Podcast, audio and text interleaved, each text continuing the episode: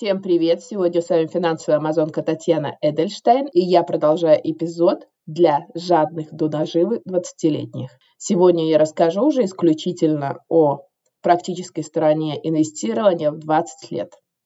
Что отличает 20-летнего от 40-летнего с точки зрения брокера и инвестиционного консультанта? Конечно, основное это то, что 20-летний может себе позволить активы с высшим уровнем риска, чем 40-летний. Помните, в одном из подкастов я рассказывал про правило первого пальца или rule of a thumb, что чем вы моложе, тем больше вы можете позволить себе рисковать. Там была такая формула, когда вы можете от 100 или от 110, смотря где в каких источниках, отнять ваш возраст и число, которое вы получаете в результате, может определить пропорцию акций и облигаций в вашем портфеле. То есть, если вам 20, от 100 вы отнимаете 20, у вас получается 80. Это значит, что распределение акций и облигаций в вашем портфеле может быть следующее. 80% акций и 20% облигаций ну или активов, схожих с ними по функциям. Это одно из правил инвестирования, которое существует в финансовом мире. Соответственно, если вам 40, пропорция уже будет 40-60, то есть 60% может быть в акциях или схожих бумагах, и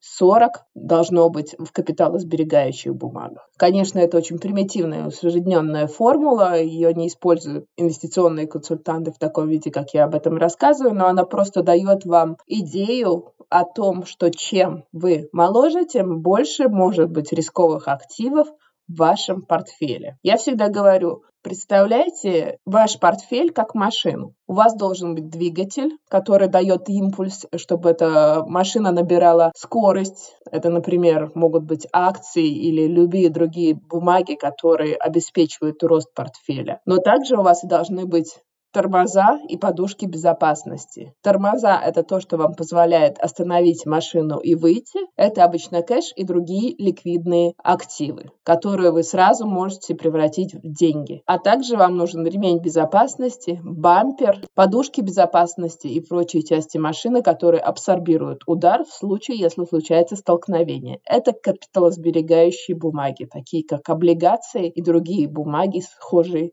с ними по функциям. Я в основном рассказываю о ценных бумагах, но вы должны понимать, что активы могут быть самые разные. Это могут быть и вложения в криптовалюту, и в Форекс, в недвижимость, в золото, краудфандинг или совместное кредитование и прочее. Какие ценные бумаги, я считаю, подходят и какие инвестиции, я считаю, подходят вообще 20-летним? Мне кажется, что 20-летним вообще пристало рисковать. Конечно, это зависит от э, их жизненной ситуации, но если мы говорим о классическом 20-летнем, который, скорее всего, еще живет у родителей, но при этом уже что-то зарабатывает и зарабатывает, возможно, неплохо, что этот человек может себе позволить повышенный уровень риска, потому что его ошибки не будут стоить ему дорого портфель такого 20-летнего, быть может, более агрессивен, чем портфель 40-летнего. То есть иметь больше рисковых активов, которые, возможно, приносят также и большую доходность, потому что доходность всегда связана с риском. То есть чем больше вероятная доходность, тем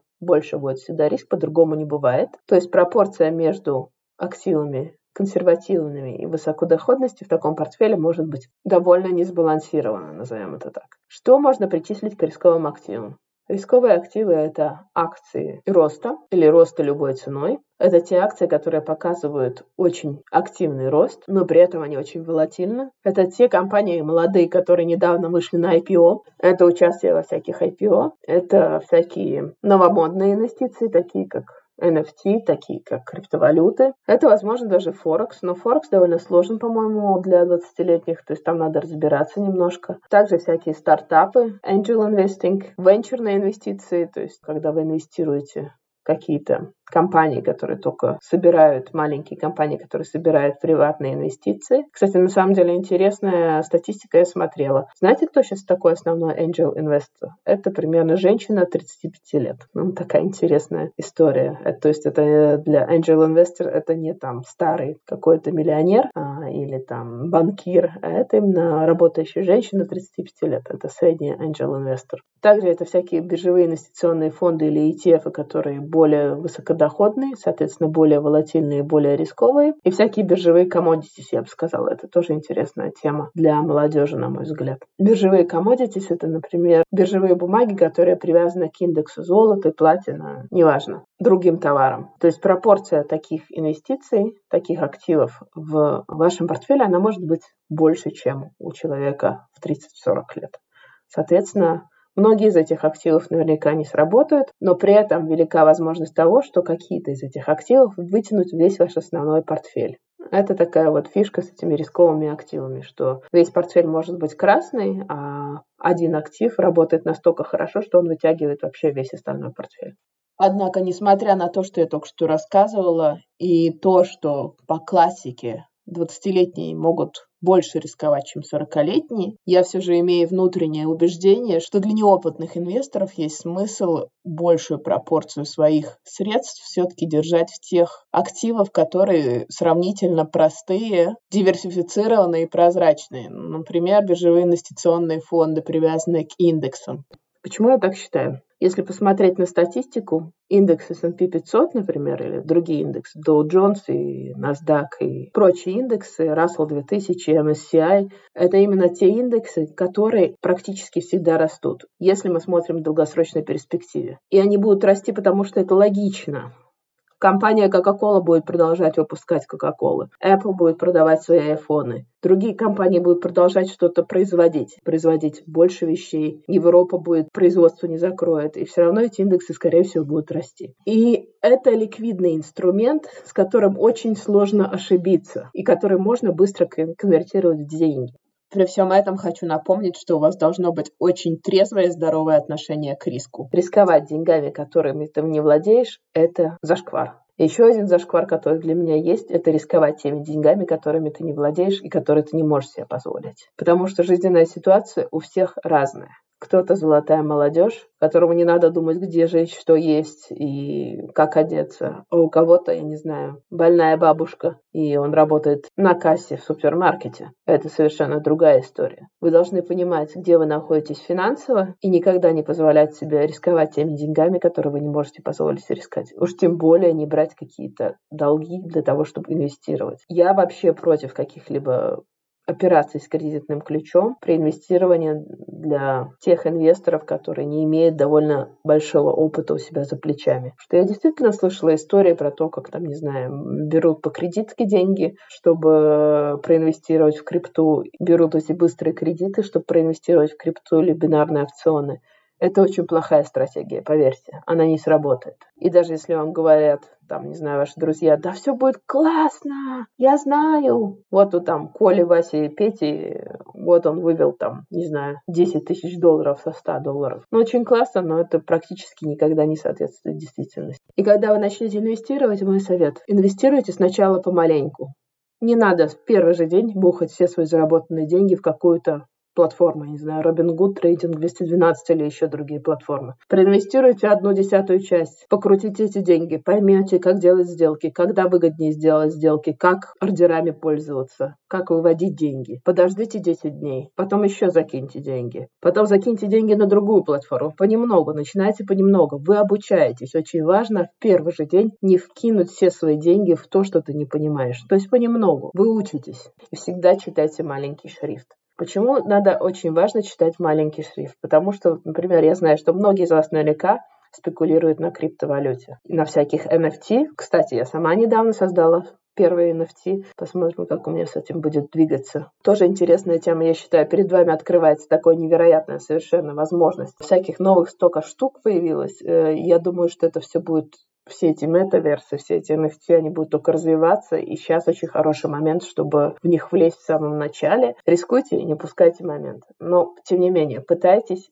keep it simple и читайте всякие сноски, оговорки. Перед тем, как влезать, например, в крипту, обязательно посмотрите правила ее вывода. Почитайте, какие там будут условия вывода денег, косты. Потому что с тем, что я сама лично столкнулась с криптой, все говорят, о, крипта это быстро, это дешево, это круто. На самом деле, если посмотреть, какие конские комиссии берут всякие криптобиржи, те же большие банки, это, знаете, такие ягненочки. Потому что, вот, например, для того, чтобы перевести 100 евро в эфире с Coinbase на блокчейне только что заплатила 8 евро комиссии. То есть 8% комиссии. Таких комиссий в банках уже нет давным-давно. То есть перед тем, как впрягаться во всякие такие новые вещи, всякие крипты, NFT и прочее, посчитайте, почитайте, почитайте тот же Reddit, посмотрите YouTube, Поищите в интернете, насколько просто вывести и ввести туда деньги. Обычно там ввести-то деньги очень легко, а вывести это уже совершенно другая история. То есть основная опасность, которая подстерегает вас в этих всяких новых технологиях, на мой взгляд, это именно способы вывода денег и комиссии, как ни странно. Но это, конечно, помимо очевидных рисков, таких как рыночный риск, риск ликвидности, риск волатильности, партнерский риск или риск другой стороны, counterparty риск и прочие очевидные риски, о которых вам надо почитать и задуматься перед тем, как принять решение об инвестициях в такие активы. Еще почему очень важно читать как бы мелкий шрифт. Небольшой пример, который вам, возможно, будет интересен. Смотрите, например, крупные трейдинговые платформы, которые Commission Free Trading. Почитайте их Terms and Conditions. Вы поймете, есть там всякие нюансы, например. Большинство трейдинговых платформ невозможно вывести свои ценные бумаги, с таких как, например, Revolut или Trading 212. Вы их можете только там продать и вывести деньги, а как только вы продаете ценные бумаги, вы, соответственно, попадаете на налоги. Классические банки, они всегда предлагают э, вариант перевести ваши ценные бумаги. Это называется ФОП-трансферы. Вот это маленький пример, почему так важно читать мелкий шрифт.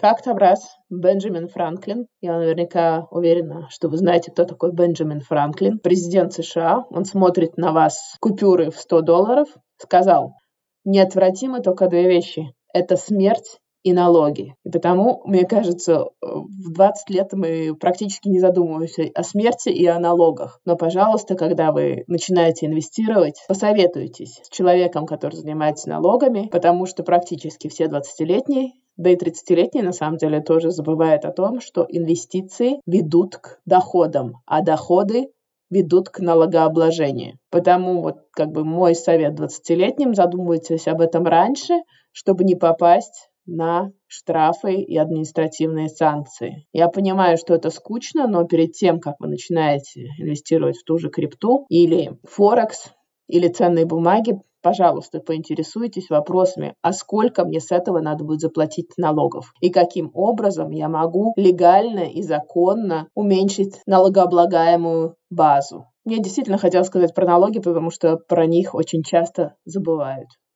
Что еще очень классно в вашем возрасте? Сейчас настолько доступно столько информации, то, в принципе, даже не надо быть особо прошаренным финансовым аналитиком, чтобы понимать, как работают те или иные ценные бумаги или те или иные финансовые инструменты. В Телеграме есть целая куча ботов, которая поставляет очень такую адекватную информацию и которая показывает даже ожидаемый коридор цены на эту ценную бумагу. И это позволяет вам очень быстро реагировать и собирать информацию, которая раньше так не была доступна или была доступна по подписке в каком-нибудь Bloomberg только или Reuters. А сейчас это Telegram-боты, они очень классную информацию поставляют вам очень быстро, реагируют гораздо быстрее, чем новостные порталы, и мне это очень нравится. Я сама пользуюсь Telegram-ботами. Единственная, какая здесь есть проблема, это в том, что Telegram-боты, ну, видите, надо понимать, какую информацию они фильтруют. То есть все эти каналы направлены обычно на какую-то заданность информации информации. То есть почему именно конкретные боты говорят о конкретных финансовых инструментах. То есть вам тоже надо иногда отделять зерна от плевел и фильтровать эту информацию. Очень важно критическое мышление. Это то, что вы должны развить. Чем раньше, тем лучше. Чем раньше вы научитесь фильтровать эту информацию и обрабатывать ее, критически о ней думать и анализировать ее, тем лучше для вас, тем меньше у вас будет ошибок в жизни. Очень классно, что есть такие возможности сейчас, эти технологии, чтобы можно было очень быстро образовываться, учиться и обращаться за помощью. Даже вот этот подкаст. Если вам что-то интересно, можете мне написать, я не знаю, в инстаграме моем, и я вам отвечу. То есть образовывайтесь и обращайтесь за помощью. еще в последнее время я в инстаграме очень много вижу всяких коучей, инстакоучей, инфлюенсеров. Но поверьте, если вам человек рассказывает о том, что у вас будет 20% доходности при отсутствии риска, в таких случаях вам следует бежать со всех ног от этого человека, потому что в жизни так не бывает. Это, скорее всего, скам. Доходность и риск всегда связаны. А также любые инвестиции всегда будут связаны с риском. Это неизбежно. И потому, несмотря на доступность информации, о которой я только что рассказывала, очень важна способность к критическому мышлению и отделение как бы вот этих зерен от плевел слишком большой информационный шум и фон, он тоже на самом деле очень часто бывает вреден. Нефильтрованные потоки новостей или так называемые информационные каскады могут заставить вас принимать очень много неверных решений, которые будут вам стоить деньги. Потому очень важно в наш век информации развивать очень ясное критическое мышление. Задавайтесь все время вопросами почему он рассказывает это, какая его цель, действительно ли это важно, насколько этот источник достоверен, могу ли я его проверить. Каждый день сомневайтесь в том, что вам говорят, и это позволит вам не захлебнуться в информационных потоках. Ну, наверное, на сегодня это было все. Сегодня с вами была финансовая амазонка Татьяна Эдельштейн. Рискуйте, будьте успешны, а также пользуйтесь солнцезащитными средствами. Пока-пока! Наш юрист просил сказать, эта серия подкастов записана исключительно в образовательных и информационных целях. В рамках серии подкастов я не предоставляю финансовые консультации. Соответственно, не принимая во внимание ваши цели, финансовые ситуации, ваши потребности, знания или опыт любые упоминания какого-либо конкретного финансового инструмента, продукта, услуги, провайдера услуг случайные и не несут оценочных суждений или побуждения к какому-либо действию. Пожалуйста, ознакомьтесь с полным текстом дисклеймера на странице подкастов.